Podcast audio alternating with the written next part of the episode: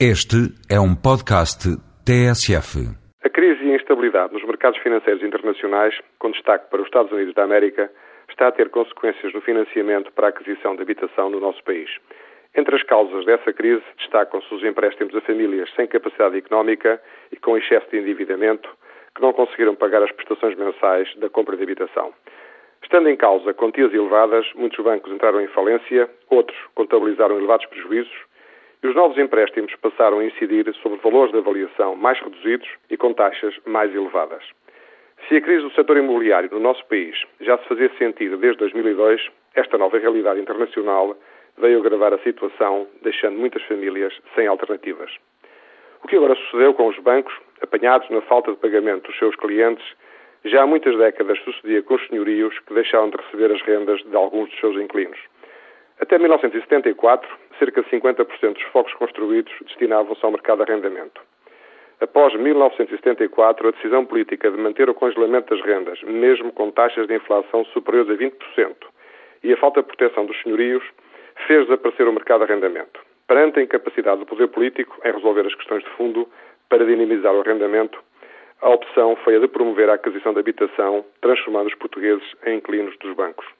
Deixou de ser importante o valor da habitação, pois o que interessava era o valor mensal do empréstimo. Assim, à medida que as taxas de juros foram descendo, desde 1990 até 2002, o preço de venda das frações foi aumentando.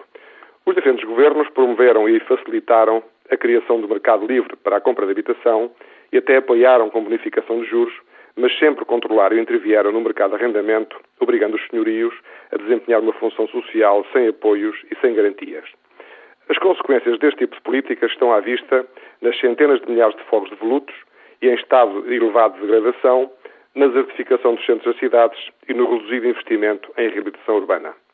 As razões que levam os proprietários de dezenas de milhares de habitações a mantê-las devolutas são diversas e conhecidas, podendo até ser classificadas por tipo.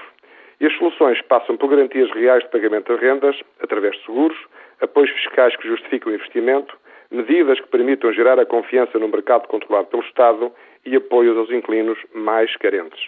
O Plano Estratégico de Habitação, divulgado esta semana, veio evidenciar esta realidade, há muito conhecida, mas normalmente ignorada porque é incómoda, e aponta para a necessidade de novas políticas para dinamizar o arrendamento, a reabilitação e o apoio a famílias mais carenciadas.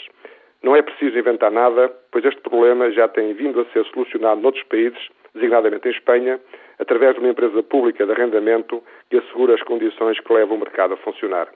Se houver vontade política, poderemos passar a ter uma verdadeira concorrência entre o mercado de habitação, de aquisição e o mercado de arrendamento, permitindo uma oferta mais ajustada às capacidades e às necessidades das famílias. O que não podemos é continuar a fingir que o problema não existe, adiando as soluções.